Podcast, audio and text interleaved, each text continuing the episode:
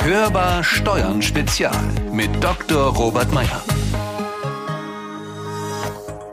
Ja, auf einmal geht's, was vorher nicht voranzubringen war. Die Corona-Krise treibt die Digitalisierung voran. Nicht nur in Unternehmen oder beim mobilen Arbeiten daheim, sondern auch in Behörden, in Schulen oder beim Einkaufen. Das alte Analog ist das neue Digital. Was können wir uns von dem Schub erhalten? Welche Infrastruktur ist dafür notwendig und wie können langfristig die Weichen gestellt werden, damit auch Punkte wie Datenschutz und Nachhaltigkeit nicht vergessen werden? Über diese und andere Fragen spreche ich heute mit Dr. Robert Meyer, CEO der DATEV. Herzlich willkommen also an der Hörbar Steuern. Mein Name ist Konstanze Elter. Schön, dass Sie dabei sind. Ja, Herr Dr. Meyer, heute reden wir über das Thema Digitalisierung. Mit der Corona-Krise bekommt die Digitalisierung ja einen völlig neuen Stellenwert. Man könnte auch sagen, fast jede Krise fördert auf irgendeine Weise Positives zutage. Manchmal lässt sich das erst mit einigem fast schon historischem Abstand erkennen. Manchmal ahnt man es aber auch schon währenddessen, so wie jetzt wo vor einigen Monaten noch über digitale Lösungen diskutiert und über das Für und Wider debattiert wurde, geht es jetzt ganz einfach, hat man den Eindruck. Ja, ich glaube, der Eindruck trügt nicht. Die Akzeptanz insbesondere von mobilen Arbeiten, ich glaube, der Begriff Homeoffice, der trifft es meines Erachtens nicht wirklich gut. Der ist deutlich gestiegen und wenn ich mir so unsere junge Generation ansehe, unter dem Stichwort digitales Lernen oder auch digitale Schule, ich glaube, dass die Notwendigkeit, sich mit digitalen Lehrkonzepten zu beschäftigen, ich glaube, das ist jetzt erkannt worden. Ich glaube, da wird auch sicherlich weiter dran gearbeitet werden. Und wenn man sich ansieht, was vor Corona als Präsenzveranstaltungen selbstverständlich angeboten wurde, also alternativlos, da sind jetzt Webinare oder Online-Konferenzen draus geworden.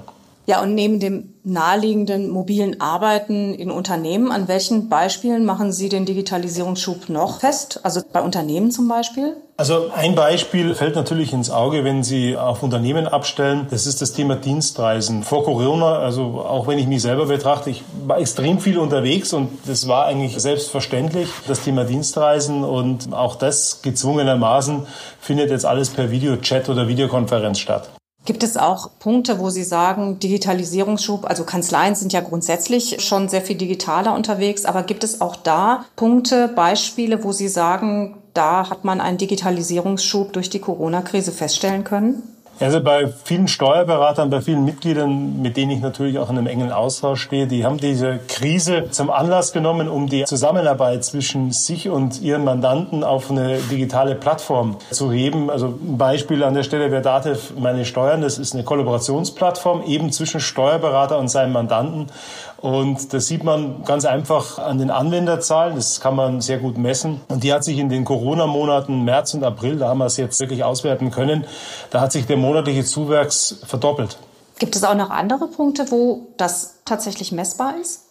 Ja, jetzt wenn man mal einen Schritt weitergeht und sich Unternehmen, den Mittelstand ansieht, es gibt auch einige Branchen, einige Unternehmen, die haben in der Corona-Krise jetzt keine signifikanten Umsatzeinbrüche zu verzeichnen. Die haben sich aber relativ schnell umgestellt. Die haben halt einfach neue Vertriebskanäle aufgemacht und versuchen halt jetzt das, was auf der einen Seite analog nicht mehr abgefragt wird, halt über Online-Shops abzubilden und haben dort auch teilweise deutliche Umsatzzuwächse, insbesondere die Lieferdienste. Und wenn man nochmal auf das Thema Messbarmachung abstellt, hat die Landesbank Baden-Württemberg hier auch während der Corona-Krise festgestellt, dass sich die Digitalisierungswilligkeit deutlich verändert hat. Die ist deutlich gestiegen. Insbesondere die Unternehmen, die befragt wurden, haben also ganz klar signifikant zum Ausdruck gebracht, dass sie deutlich mehr in Cloud- und Portallösungen investieren wollen, als es halt noch vor der Krise der Fall war. Und auch das lässt sich in Euro, in Zahlen ausdrücken. Das heißt, fast die Hälfte der befragten Unternehmen will pro Jahr dann im Schnitt zwischen einer Viertelmillion und einer Million Euro in digitale Projekte und natürlich auch, und das ist an der Stelle auch essentiell, auch natürlich in die digitale Infrastruktur investieren.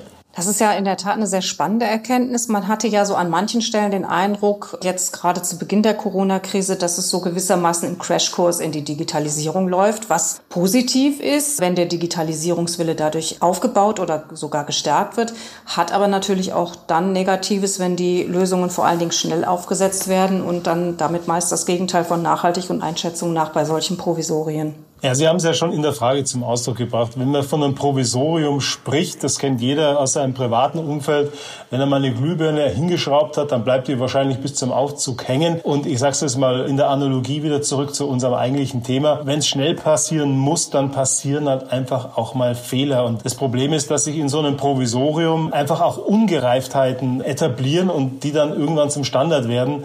Und das ist ein Thema, wovor ich dringend warne. Man sollte sich auch während der Krise und insbesondere danach die Zeit nehmen, um diese Provisorien, also diese sprichwörtlichen Glühbirnen einfach nochmal zu hinterfragen, zu prüfen und idealerweise, wenn angezeigt, auch nachzujustieren. Jetzt ist es ja so, dass das Beispiel finde ich sehr schön, weil es auch die gleiche Bequemlichkeit, die dahinter steckt, so ein bisschen ja auch mitschwingt.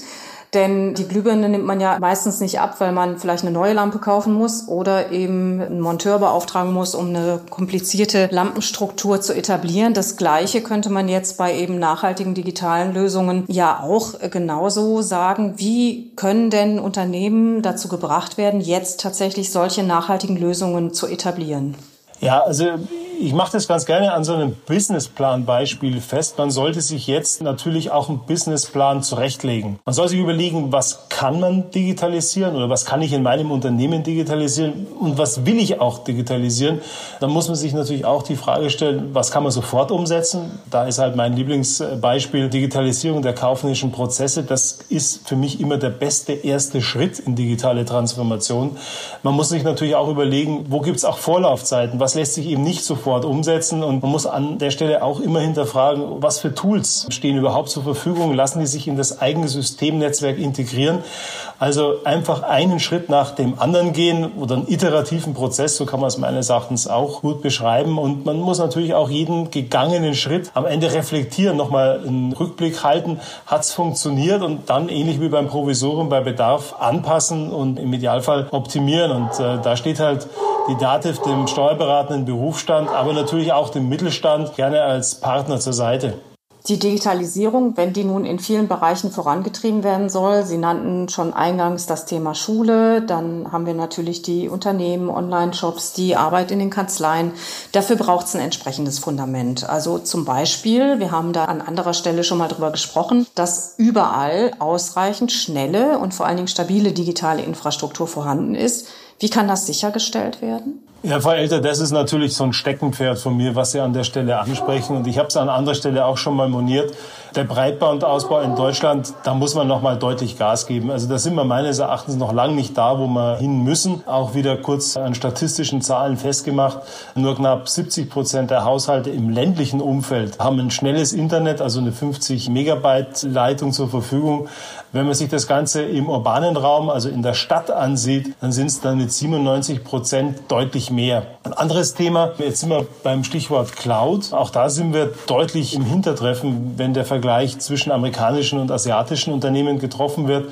Da wäre meine dringende Empfehlung, wir brauchen hier eine europäische Infrastruktur, europäische Standards und natürlich auch europäische Werte. Und das Ganze natürlich auch vor dem Hintergrund von Datenschutz und Datensicherheit. Das ist natürlich auch der immer stärker zum Ausdruck kommende Wunsch des deutschen Mittelstandes. Und das hat sich natürlich auch konkretisiert in der Studie der Landesbank Baden-Württemberg, die wir an anderer Stelle schon mal thematisiert haben. Manchmal ist es aber auch ein Problem, dass man die Technik zwar hat, also das Breitbandthema ist nicht immer der Showstopper.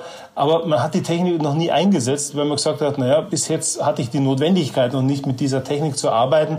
Und da muss man meines Erachtens auch einfach über seinen eigenen Schatten springen, einfach mal probieren, also diesen besagten ersten Schritt tun. Und in der Regel gelingt es dann auch. Zwei wichtige Punkte haben Sie gerade angesprochen. Zum einen die europäischen Möglichkeiten einer Cloud, die ja auch derzeit politisch diskutiert werden, Stichwort Gaia X. Zum anderen aber vor allen Dingen auch das Thema Datenschutz. Denn da sind wir ja auch wieder bei der Frage nach den nachhaltigen Lösungen, die ja schon auch Datenschutzkriterien beachten sollten. Und was ist da so Ihrer Ansicht nach das Wichtigste oder was sind die wichtigsten Punkte? Also eins ist klar, trotz Krise, gesetzliche Vorgaben zum Datenschutz müssen eingehalten werden. Punkt. Und um Datenmissbrauch zu verhindern, weil das ist auch teilweise ein Thema, was halt einfach auch zu Unsicherheiten führt, Da braucht man auf jeden Fall erstmal eine sichere IT-Infrastruktur. Und jetzt kommen wir zum Thema mobiles Arbeiten und da kommen nochmal ganz neue Herausforderungen, auch im Zusammenhang mit Datenschutz auf uns zu. Firmen und Mitarbeiter, die müssen an der Stelle einfach sicherstellen, dass auch wenn von zu Hause aus oder auch von unterwegs aus gearbeitet wird, also einfach mal im Flieger oder im Zug, sensible Daten und Geschäftsgeheimnisse genauso zu schützen sind, wie es in den Räumen des eigenen Unternehmens selbstverständlich ist. Wie kann an der Stelle eine mögliche europäische Variante in puncto Cloud helfen, auch gerade was den Datenschutz und die Datensicherheit angeht? Also wir sind ja in Europa so ein bisschen in der Sandwich-Position und zwar jetzt nicht im negativen Sinne, dass wir dazwischen irgendwo liegen, sondern wir haben auf der einen Seite im angelsächsischen Raum, also wenn man jetzt mal den amerikanischen Markt ansieht, eine sehr liberale Haltung zum Thema Datenschutz. Auf der anderen Seite, wenn ich mir jetzt den asiatischen Raum ansehe, dort ist natürlich das Thema Zugriff, auch staatlicher Zugriff auf Daten immer ein Thema, was uns in Europa helfen würde, dass wir eigene Werte, einen eigenen Datenschutzstandard aufbauen, sicherstellen müssen.